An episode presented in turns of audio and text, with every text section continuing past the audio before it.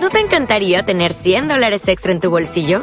Haz que un experto bilingüe de TurboTax declare tus impuestos para el 31 de marzo y obtén 100 dólares de vuelta al instante.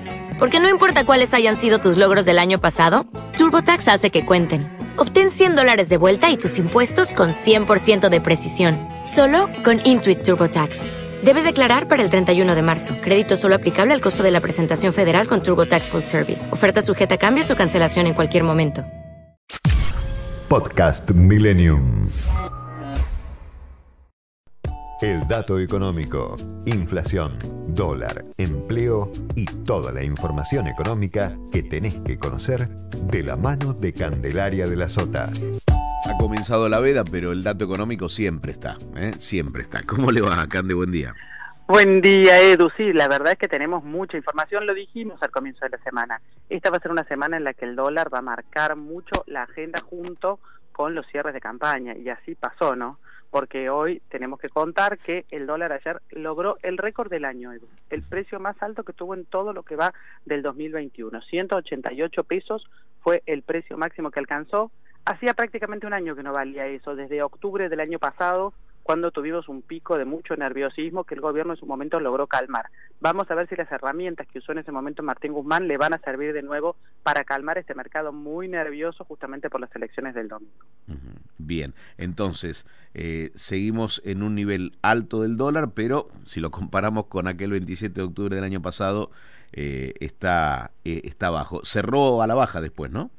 Cerró a la baja después un poquito. A ver, ¿qué, ¿qué tienen como hacen la manga Martín Guzmán y el equipo económico para tratar de contenerlo?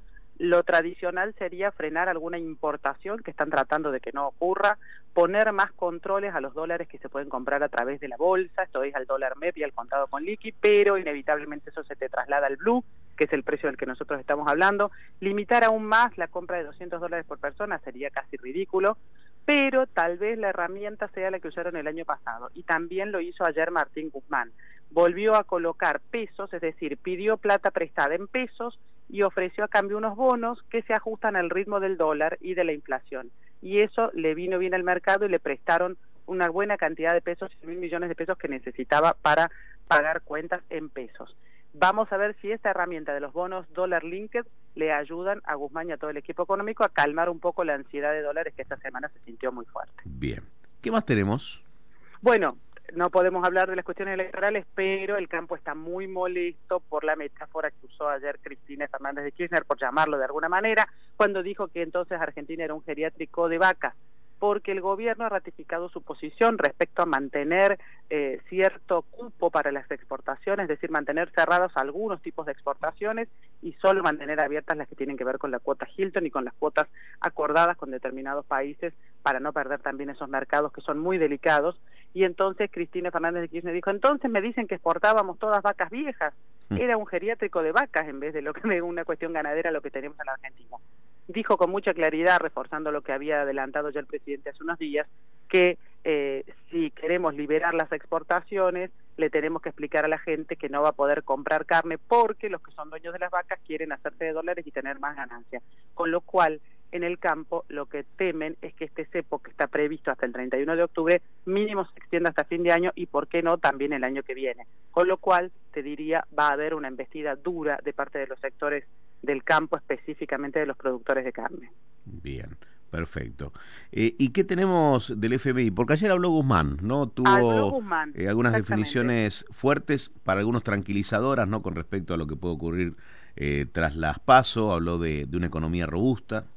Él habló de una economía robusta, de que son muy buenas las conversaciones con el Fondo Monetario Internacional. Por supuesto que mantuvo un discurso políticamente correcto para no estar fuera de línea con lo que dicen tanto Alberto como Cristina, pero insistió en que él confía mucho y que están muy avanzadas las conversaciones con el fondo. Destacó la llegada de los eh, 4.300 millones de dólares que llegaron hace pocos, pocos días producto de los DEGs, los derechos especiales de giro, que es la moneda del fondo, esta capitalización que el, fondo le hizo a los distintos países miembros.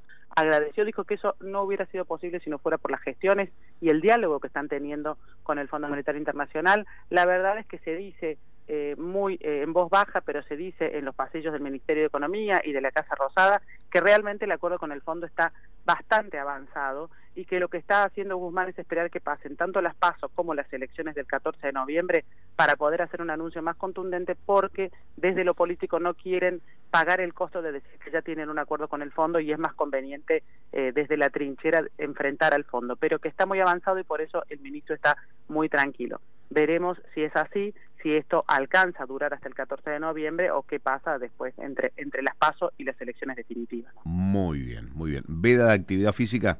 Sí, ¿no? Sí, también, ¿no? Mira qué día, la verdad que está para quedarse en la cama. Mm. Está bien, Pero bueno, vamos a ver si hacemos un esfuerzo porque después nos agarra la culpa, ¿viste? Muy bien. Cande, eh, ¿dónde votás? Voto en Martínez, pero en una escuela diferente a la que votaba antes. Ah. Eh, eh, sí, debe ser por el COVID.